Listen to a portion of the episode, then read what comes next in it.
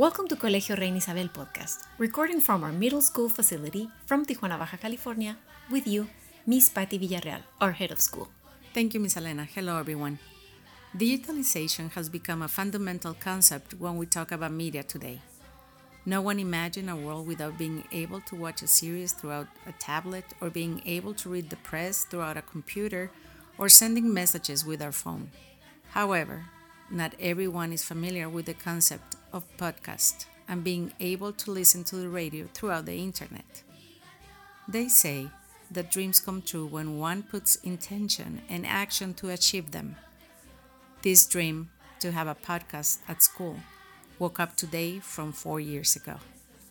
At Colegio Reina Isabel, we are always ahead in communication resources for our entire community, which is why this space belongs to you.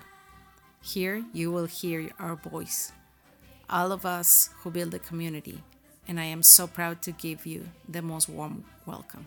Follow us wherever you get your podcast. Tenemos ejemplo con